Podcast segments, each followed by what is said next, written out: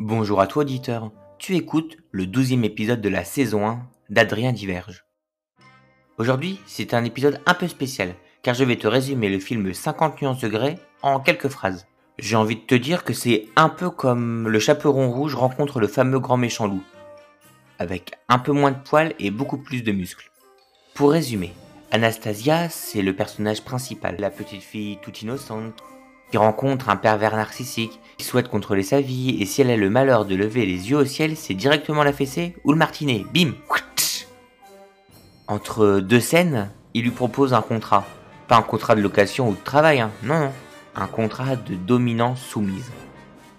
En quelques points, elle doit être disponible, toujours prête à l'emploi, faire du sport, et si elle ne respecte pas les règles, encore une fessée. Par contre, il lui promet que tous ses actes sexuels sont dans son intérêt de plaisir. Hmm, tu me laisses en douter, Christian. Hein dans le film, il y a exactement 74 disputes, 128 scènes sexuelles, 32 plans centrés sur un ascenseur. C'est vrai que j'abuse un peu, mais les chiffres s'y approchent. Après un non, oui, non, on peut essayer Non, non, je veux plus. Encore une fois, une scène dans l'ascenseur. Ne t'approche pas Clap de fin.